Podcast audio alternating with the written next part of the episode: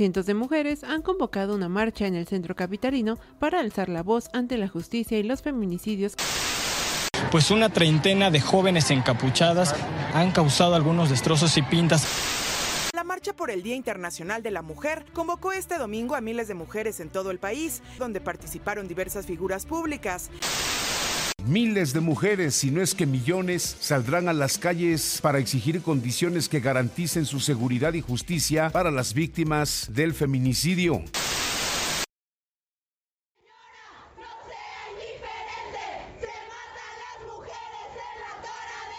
Yo marcho porque para mí ocupar la ciudad es una manera de aprender y eso nos vuelve más fuertes, más vulnerables, más humanas. Por ganas de querer entender y por ganas de querer ser parte de algo más. Salgo a marchar contra la violencia que vivimos en todos los ámbitos, en todos los momentos, por toda la gente.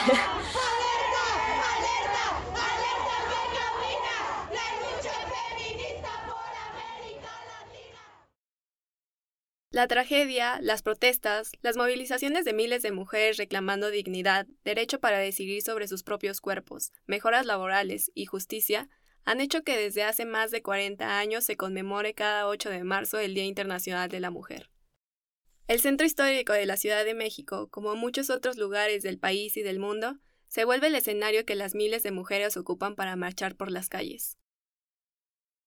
Hola, yo soy Arlene Molina y en este primer episodio de la segunda temporada de Latitudes compartiremos la historia de Lilia, una mujer que como muchas otras vivió su primera marcha feminista el 8 de marzo del 2020 en la Ciudad de México, manifestándose en contra de la creciente violencia de género e impunidad tras un abrumador aumento en el número de feminicidios en el país.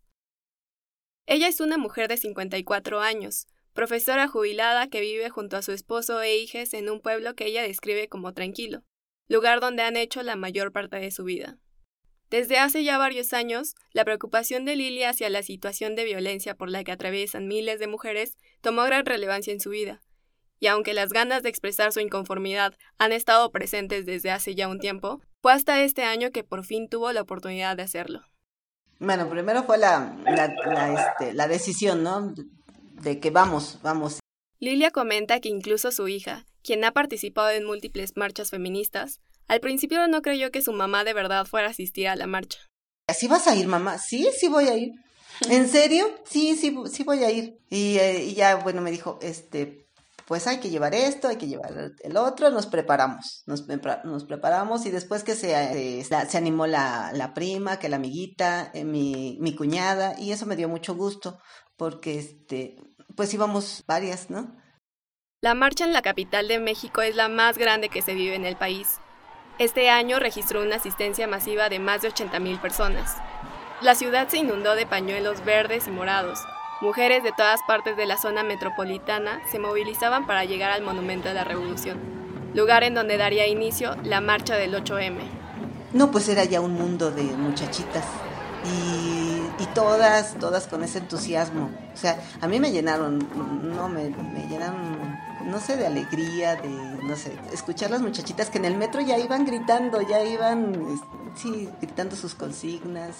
Y, y le entramos, ¿no? Ya empezamos a gritar ahí, se llenó, se, no, ya no, ya no cabían en el metro. Nosotros se empujaban y nosotros nos hacíamos así, no, métanse, métanse. No, ya no, no cabían. Muchos iban, muchas iban caminando, caminando por toda calzada de Tlalpan, porque ya el metro iba saturadísimo. Próxima estación, Revolución. O sea, lo que tuvo diferente fue que mujeres que nunca antes habían, o sea, fue la primera marcha de muchas mujeres, ¿no? Ella es Mónica Meltis. Soy directora ejecutiva de Data Cívica, que es una organización de la sociedad civil que trabaja en generar evidencia o analizar evidencia para tener mejores pistas sobre cómo trabajar con violaciones graves de derechos humanos.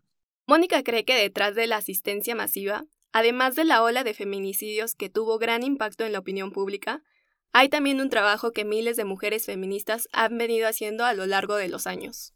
Hubo una racha, al menos en, medios, de, feminicidios horribles. Sí tuvieron un impacto en la, opinión pública, ¿no? Sí creo que muchas mujeres como que pudieron verse reflejada reflejadas en esos, en esos cuerpos.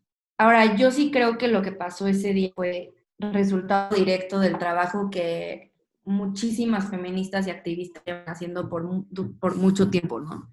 Posicionando el tema, por ejemplo, de la marea verde, organizando espacios colectivos en las universidades, en las escuelas, la participación incluso de, de, mujeres mucho, mucho más jóvenes que, que yo, que, pues, que, se han organizado políticamente para participar de esos espacios en sus, en sus comunidades más cercanas. Manifestaciones como esta han sido el fruto de miles de mujeres que llevan años en el movimiento feminista. Mujeres que han participado en las múltiples protestas, donde uno de los fines principales es mostrar la importancia de la lucha colectiva, así como visibilizar un gran problema social, que más que no tener solución, parece ser ignorada ante las autoridades y sociedad, razón por la cual cada día son más las mujeres que salen a expresar su hartazgo ante esta situación.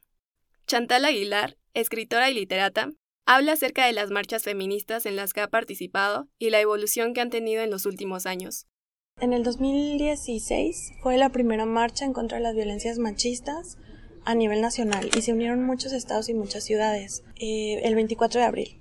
Desde entonces, cada vez que vamos a marchar, mis amigas y yo comentamos que cada vez hay más mujeres en las marchas y cada vez estamos más enojadas. Y eso es algo que detectamos a la primera, o sea, se va incrementando ese hartazgo y ese enojo y esa conciencia de no puede ser que estemos otra vez aquí por las mismas razones. Las razones por las que se marcha son muchas, pero las mismas de siempre. La diferencia es que cada día se hacen más evidentes. Lilia ha vivido los últimos años preocupada por las diversas situaciones de violencia por las que atraviesan las mujeres, y no puede simplemente ignorarlas. Más que ver un ceso a la violencia, con el pasar de los años ha notado el aumento de esta en el lugar donde residen ella y su familia. Sí, sí, ahora vivimos con miedo, sí. Sí, porque ahora ya no es como en mi en mis años de que pues todavía las que las 8, 10 de la noche y ya todo mundo en casa, había mucha seguridad, repito, y ahorita no, ahorita pues ya ya es un pueblo que ha cambiado mucho. También aquí ya se ha dado este, la delincuencia, eh, pues hasta secuestros. Nosotros vivimos cerca de, del pueblo donde se dio la, la situación de, de, esta niña Fátima. Estamos muy cerca de ese pueblo. Entonces, no, por aquí sí ha habido, ya hay cosas feas por acá.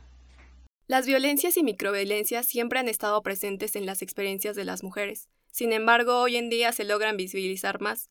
Y es que los contextos generacionales cambian. Lilia sabe que la forma en la que ella vivió es muy diferente a la infancia, adolescencia, juventud y muy probablemente adultez que su hija vive en cuanto a relaciones familiares, culturales y sociales.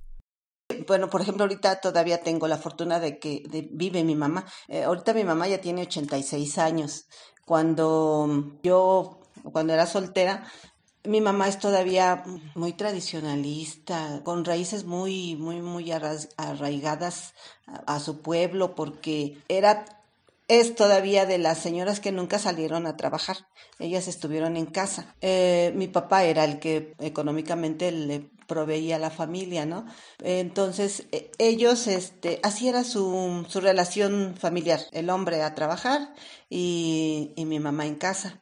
¿A qué se quedaba la mamá en casa? Pues a, lavar, a planchar, a prepararle la comida. Cuando llegaba e, el, el, esposo, pues ya debería de estar la comida. Entonces como que, pues yo lo veía así bonito, ¿no?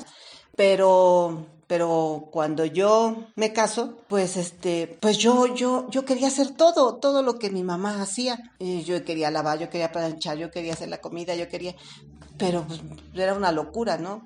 Porque es imposible, porque yo, yo, yo soy maestra y tenía que ir a ir al trabajo. Entonces, pues no, no, ya dije, no, es que no puede ser, no puede ser así mi vida, ¿no? Porque yo me voy a volver loca.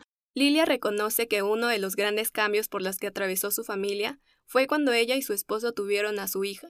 Y es que después de haber tenido dos hijos varones, sintió que las cosas serían muy diferentes esta vez. Después de, de tener dos dos varones y llega la niña, no, pues, pues yo, yo sentía que debía de, de cuidarla más, de protegerla más. Mm, sí, no fue igual que con, con mis hijos. Yo como que me sentía más preocupada por ella. Si la dejaba, sí me sentía preocupada. Siempre anduve buscando pues en lugares, este, en, un, en una guardería pues más o menos que fuera segura, en una escuela que, este, que fuera pues más o menos segura. Siempre he tenido este, ese, ese cuidado, pero, pero con mi niña pues sí como que me, me llenaba más de preocupación. Y ya cuando mi hija va a la escuela y, y empiezo así a, informarme o de que hay secuestros y a veces llegaba mi hija y la veía la veo triste es porque algo sucedió pues sí aumenta mi preocupación ella yo la, la admiro mucho porque es una niña que ha aprendido a defenderse, a, a, ser muy valiente, muy, muy valiente. Y me lo han dicho sus primas, sus amigas. Ella a lo mejor hasta nos cuida. Siendo mayores que ella, dice, a veces ella es la que nos cuida. Y pues sí, sí, siempre he estado más preocupada por ella, por la situación que se vive. Lilia forma parte de esas miles de madres en México que marchan para exigir una vida digna en donde a ella y a sus hijas se les garantice seguridad. Fue muy, muy impresionante para mí, o sea, las muchachitas que van decididas. Primero las muchachitas que van decididas a lo que van, ¿no? Y luego las mamás, las mamás que, que tú ves que que les ha pasado algo y que gritan con desesperación. Le dije, no, no, no, esas mamás, no, no, no quisiera estar en sus zapatos, pero que quieren que las escuchen, que quieren que, que hagan algo. Y las autoridades, ¿qué, qué, qué hacen? Pues tapan sus edificios, sus monumentos. Ella sale a marchar hoy por las que ya no están y porque el día de mañana no haya ni una menos. No quiero no quiero ser una de esas mamás que van gritando porque, porque ya perdieron a sus hijas, porque ya no las volvieron a ver, no.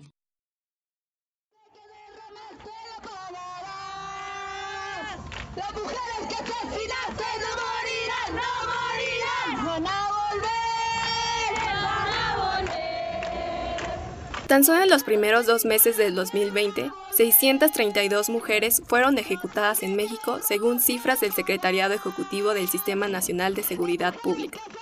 Casos como el de la pequeña Fátima Cecilia, quien fue asesinada y abandonada en un terreno baldío en la alcaldía Tláhuac, consternaron al país e hicieron aún más evidente la crisis de violencia de género en México. Los meses anteriores, la ciudad había atestiguado una serie de protestas feministas. El hartazgo y la rabia de miles de mujeres se hizo presente después de que el 6 de agosto del 2019 se diera a conocer que una adolescente denunció haber sido violada por cuatro policías de la alcaldía Azcapotzalco. Y tan solo tres días después, otra menor denunciara una violación por parte de la policía bancaria dentro de las instalaciones del Museo Archivo Fotografía. Florencia González Guerra fue una de las periodistas que formó parte de estas protestas lo que vi es que sí había un coraje muy, muy denso. Había una provocación muy evidente de parte de los medios de comunicación, porque pues bueno, tú como periodista haces tu trabajo de pre-reporteo y pues ves cómo es la marcha. Si eres hombre periodista, no vayas al frente. Pero lo que pasa es que los hombres no, finalmente no tuvieron eco, o sea, esas indicaciones no tuvieron eco. ¿Por qué? porque no están acostumbrados a, hacer caso de que una mujer les diga algo. Como periodista, que además es feminista, Florencia ha llegado a encontrarse con situaciones en su vida laboral con las que ella no concuerda. Mucha gente y la vieja escuela te dice como que no, o sea, eres periodista o eres feminista, pero no se puede hacer las dos cosas porque pierdes distancia. Y evidentemente sí pierdes distancia, o sea, porque sí te, te enoja, te provoca mucho estrés, mucho coraje, pues que veas una provocación súper fuerte de los medios contra las mujeres. Creo que el debate un poco de la objetividad no se trata de solamente ser objetivo, porque pues no somos objetivos, tenemos nuestras necesidades, nuestras, nuestras identidades que nos permiten poner el foco ante cierta noticia y contarla de cierta manera. Sin embargo, esta sensibilidad para hablar de situaciones alarmantes que atraviesan las mujeres en México es la que notamos hace falta no solo en los medios periodísticos, también en las instituciones de gobierno.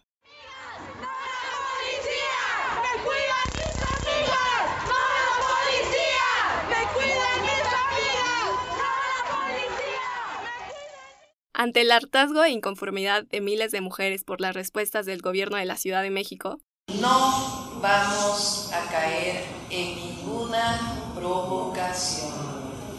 Miles de mujeres se manifestaron el 16 de agosto del 2019 en apoyo al movimiento No me cuidan, me violan, donde los medios de comunicación se preocuparon más en hablar de los destrozos, pintas e incendios que las manifestantes provocaron que de las razones mismas de la protesta.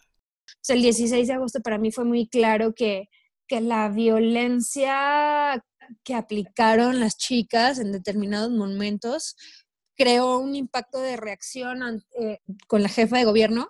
O sea, y estamos muy acostumbrados a pensar así. ¿Es bueno o es malo? ¿Es bueno o es malo? Porque nos ayuda a simplificar. Pero en estos temas complejos creo que no debemos de caer en reducciones maniqueístas, sino simplemente entender que hay una complejidad más allá de ser violenta es malo. O sea, yo creo que más bien lo que tenemos que hacer es hacer lo que el periodismo hace, tratar de entender sin adjetivos qué es lo que está pasando, a qué están reaccionando ellas. Finalmente creo que lo que pasa es que hay una falta de un periodismo riguroso. La falta de un periodismo de contexto es lo que lleva a polarizar las protestas feministas, haciendo caer a la opinión pública en maniqueísmos, dejando de lado las exigencias del movimiento. La experiencia vivida en carne y hueso de que Lilia tuvo en su primera marcha feminista fue muy diferente a la que solía ver en los medios de comunicación. Sus sentires, según explica, hicieron que cambiara su forma de ver las protestas de las mujeres.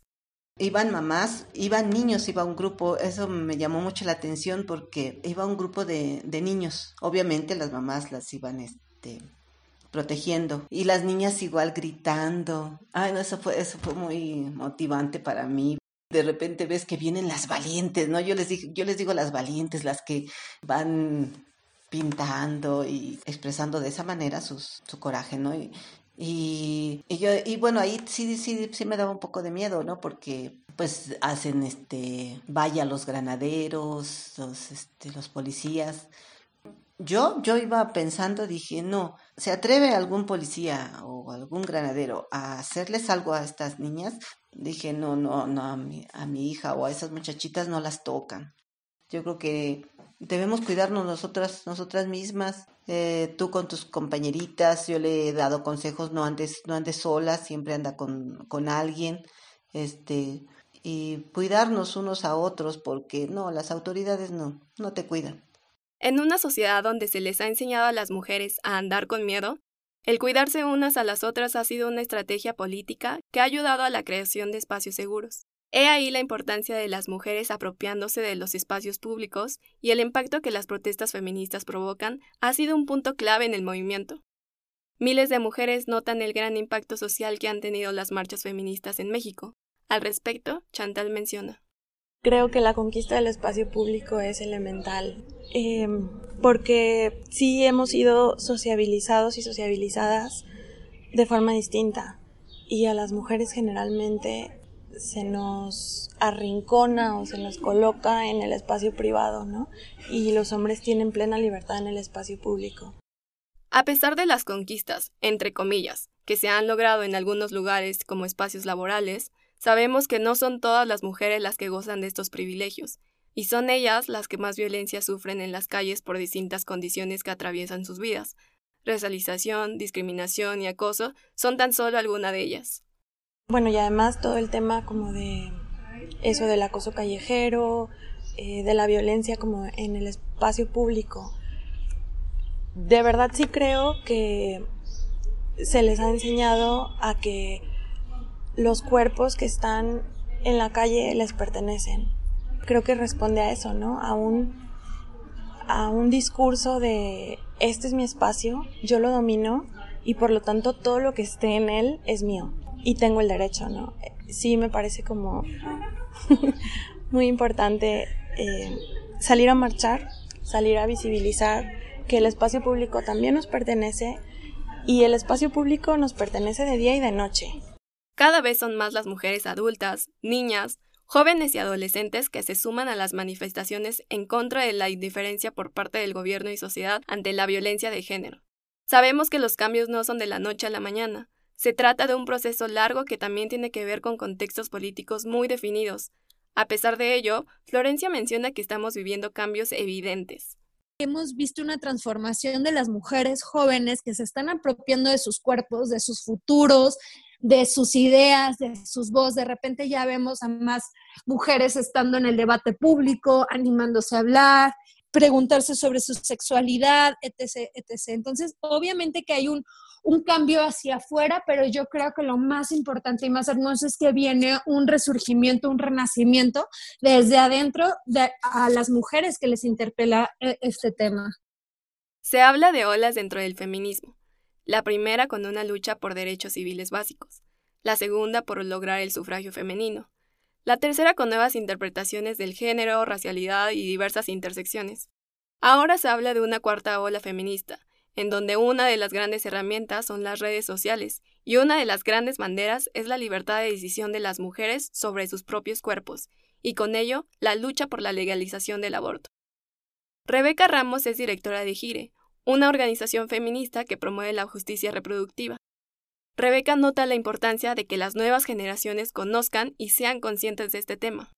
Nunca me imaginé que íbamos a salir tantas mujeres de, diversas generaciones, ver señoras de 60, 70 años marchando con nosotras y, con el pañuelo verde, con el pañuelo morado, que haya este empuje de, las más jóvenes que han salido a las calles que no les importa, sabes, en, en, las escuelas, en las preparatorias, en las universidades, frente a contextos conservadores en donde en, en las épocas en las que yo estaba en la prepa, hablar de aborto así de abiertamente no, no era la norma estar viendo a, tantas jóvenes tan conscientes de sus derechos y, exigiendo estos derechos, la verdad es que a las que somos un poquito este, mayores nos, nos impulsa muchísimo y nos refresca. Entonces yo creo que a mí lo que me impresionó en, esta última marcha fue, fue la potencia y, y la claridad de la exigencia de los derechos.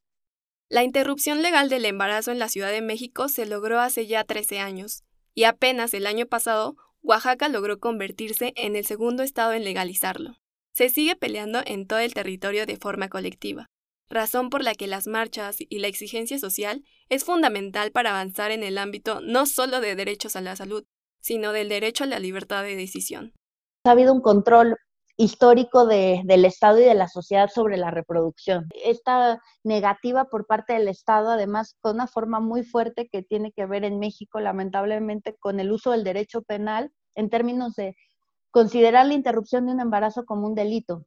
Aún viviendo en un país donde la regla es que si se interrumpe un embarazo, se le investigará y sancionará penalmente a la persona gestante, Congresos de estados como Michoacán, Hidalgo, Guanajuato, Querétaro y San Luis Potosí han rechazado en los últimos meses las iniciativas de reforma que buscan excluir de delito de aborto cuando la interrupción del embarazo se practicara antes de las 12 semanas de gestación. Creo que está muy claro que, el aborto tiene que salir de los códigos penales y eso sí le toca al Estado. O sea, nosotras desde las calles, desde las organizaciones, eh, vamos a seguir desarrollando argumentos, poniéndolos sobre la mesa, pero pues la realidad es que quienes votan las leyes son los y las legisladoras y pues ellos tendrían que, tomarse en serio esta, esta situación y, sacar de, del Código Penal el aborto y, después pues garantizar que, haya los medios suficientes para que en, en, los servicios de salud públicos se presten estos servicios de manera segura, gratuita y, y legal.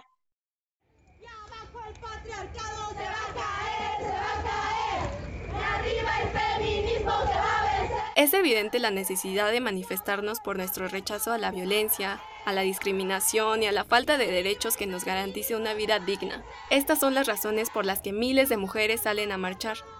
Estas son las razones por las que este año marchó Lilia. Mi mamá. Y como lo personal es político, me daré la libertad de continuar narrando en primera persona esta historia que también forma parte de la mía. Mi mamá platicó conmigo y un par de compañeros del equipo de Latitudes acerca de su experiencia en su primera marcha, pero también sobre las distintas razones que la impulsaron a hacerlo, que quizá mucho o poco tienen que ver con nuestra relación madre e hija. Cuando ella era chiquita, pues pues cocinábamos, ¿no? Juntas, pero creció y no, dijo, basta, no, no, no quiero, no me llama la atención cocinar, porque me, me, me dices eso, no? Entonces yo vi que pues había cosas que le molestaban y entonces pues ya no le, ya no le insistí, porque eh, pues a veces uno tiene la idea como mamá de que, ah, ya tuve una niña y es la que me va a ayudar, es la que me va a ayudar a hacer la comida o me va a ayudar a hacer eh, las cosas de la casa. Y no, y no es cierto, no, no tenemos por qué por qué enfocarnos en eso. Y a lo mejor en eso yo sí, sí la regué, ¿no? Porque, porque hasta en algún, en algún momento a lo mejor sus hermanos lo entendieron así, que ella era la que tenía que hacer las cosas y no. Empecé como a, tomar más, pues mis decisiones, qué es lo que me gustaba, qué es lo que no me gustaba. Y a partir de ahí como que sí fue, fue un cambio pues en, en la forma de relacionarnos, en el aspecto de que a lo mejor antes solo me enojaba y, tú decías, o sea, si te sacabas de onda, porque tú, claro, esperas algo de, de una niña hija después de tener este, a, dos hombres, también esperas pues muchas cosas, idealizas mucho yo creo que la idea de tener una hija, pero, y justo, o sea, a mí estas idealizaciones que, que, que cargaban en mí, o sea, toda mi familia, pues sí me pesaban y en algún momento sí, sí me frustraron, ¿no? Sí me llegó a enojar, dije como, pero pues, porque yo tengo que hacer esto y, y porque a mis hermanos los tratan diferente, ¿no?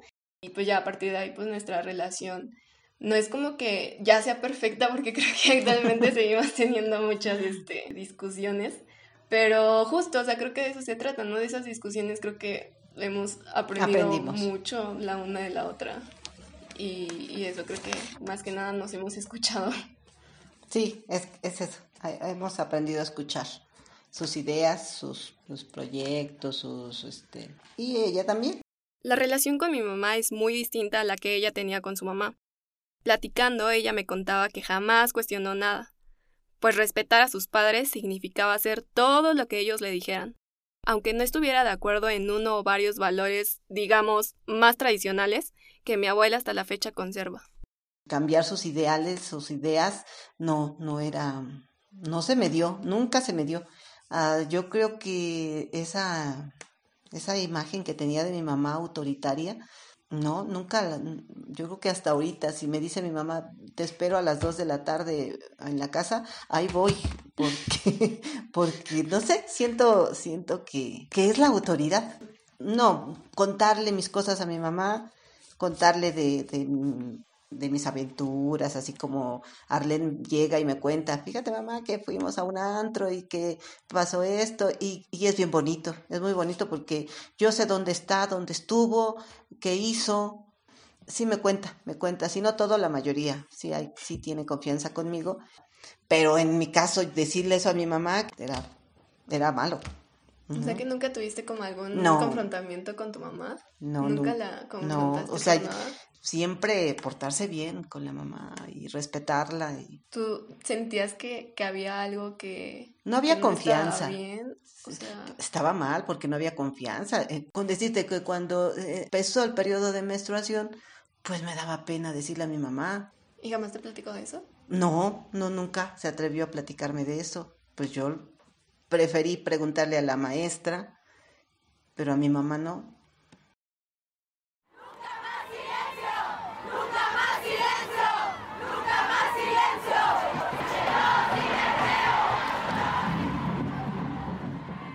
Ante una falta de comodidad que muchas mujeres, al igual que mi mamá, viven en sus familias, espacios laborales o escolares, las marchas feministas, además de ser una importante herramienta en la lucha por nuestros derechos, son también un lugar para crear vínculos y hacernos espacios seguros y de acompañamiento para muchas de nosotras.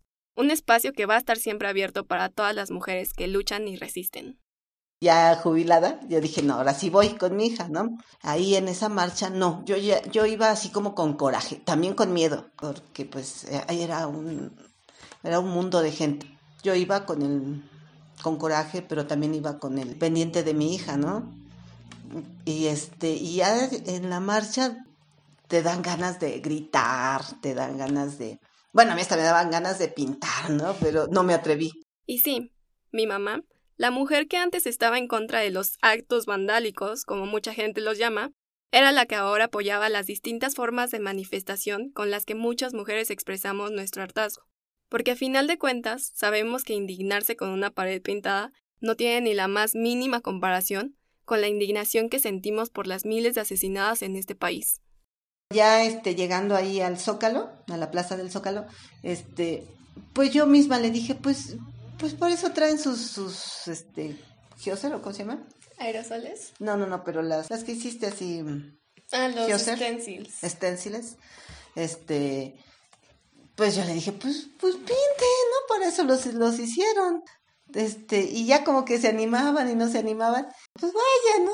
Yo, eh, nosotros aquí las esperamos y este, vayan a pintar. Pues sabemos que al ratito ya los lo van a estar despintando, ¿no? Pero pues por lo menos. Sí, ¿no? No pasa. Todavía ni termina la marcha y ya están ahí despintando, que es lo que les importa más. De hecho, las pinturas tú me las compraste. Sí, yo fui a comprarlas. Si bien las marchas feministas no son el único espacio en donde las mujeres podemos crear comunidad, ¿qué significa para nosotras salir a marchar? Puede que cada una de nosotras le demos un significado diferente y resulta importante apropiarnos de nuestros motivos, así como saber converger con los motivos y luchas de las otras. Mónica Meltis habla de lo que a ella le significa salir a marchar. Para mí siempre las protestas como en espacios públicos me han parecido un espacio de mucha catarsis y de como acompañamiento colectivo. Y como la sensación de solo estar entre mujeres me parece algo que es súper, súper bonito. Y estar entre mujeres cuidándonos, ¿no? Y creo que en las últimas protestas, bueno, cada, hace muchos años que participo en, en protestas feministas, pero en los últimos años, y en algunas en específico, he sentido que cada vez nos sentimos como más acompañadas y ese acompañamiento sí siento que se traduce como en una forma de sentirnos mucho más poderosas y más fuertes juntas. Y como creo que es una forma de acuerpar el miedo, ¿no? Para Florencia, desde su trabajo de periodista, el sentirse segura resulta importante a la hora de cubrir protestas, y este espacio lo ha encontrado en las manifestaciones feministas. A mí me gusta mucho ir a, protestas sola, em, porque me encanta estar cubriendo y yéndome hacia adelante, yéndome hacia atrás y ver la cara de la gente y, todo esto. Y muchas veces me ha pasado la sensación de darme cuenta de que, ay, me vine con shorts y me vine sin, en una camisa sin mangas y no me siento acosada. Híjole, no me traje dinero, no tengo bronca, pues porque no es una fiesta de consumo cómo me voy a regresar después de que estuve cubriendo los actos vandálicos de las morras y traigo un paliacate verde que me identifica como feminista, pues me regreso con muchas de ellas en el metro. ¿No? Este tipo de cosas me ha dado la posibilidad de crear un compañerismo con, con personas, con mujeres que no conozco y que aún así nos sentimos cómplices de algo. El sentirnos rodeadas de miles de mujeres apoyando una o varias causas en común hace notar la fuerza del movimiento y que no estamos solas.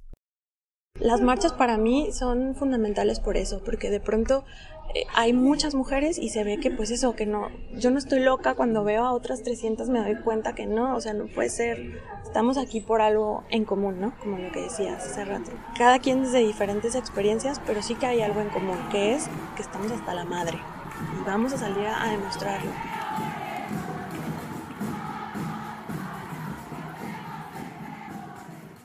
Compartir esta experiencia con una de las personas más importantes en mi vida resultó ser de mucho aprendizaje para ambas, en donde escucharnos mutuamente nos llevó a comprendernos y saber que son más las causas que nos unen que las que nos separan. Pues de esta y muchas otras marchas feministas que hemos vivido las mujeres, sabemos que compartimos un objetivo en común, liberarnos de toda clase de opresión. Que sí ha cambiado mi perspectiva de ver a las, a las mujeres de haber vivido ese, esa experiencia, como que regresé y, me sentía así tranquila, tranquila de haber apoyado ese, ese movimiento, ¿no? Eh, no sin, sin mencionar que debemos seguir, seguir luchando, pues por, por nuestros derechos, por nuestra seguridad. Pues yo creo que hay que seguirle apostando a la organización.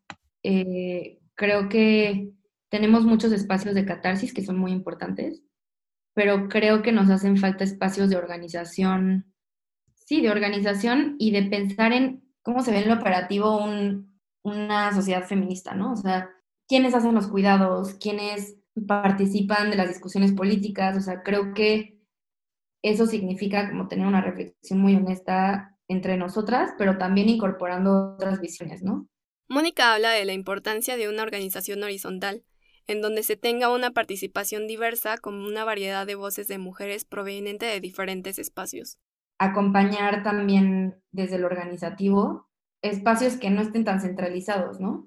Acompañar a las mujeres en el, Estado de México, en las protestas, visibilizar también otras voces, participar de procesos pues mucho más deliberativos entre nosotras. Y sí, creo que la apuesta para mí es como seguir estando organizadas.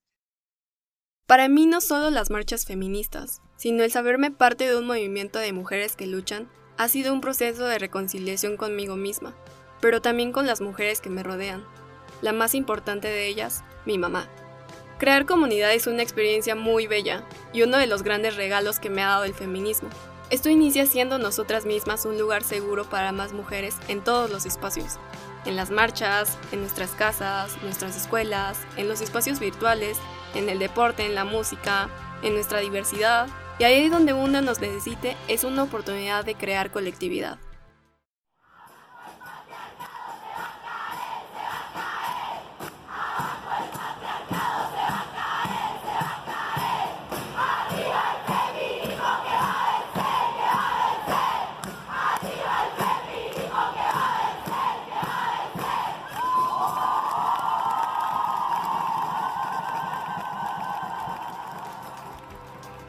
Agradecemos la colaboración de todas las mujeres que participaron compartiendo sus experiencias personales y profesionales para que este episodio fuera posible.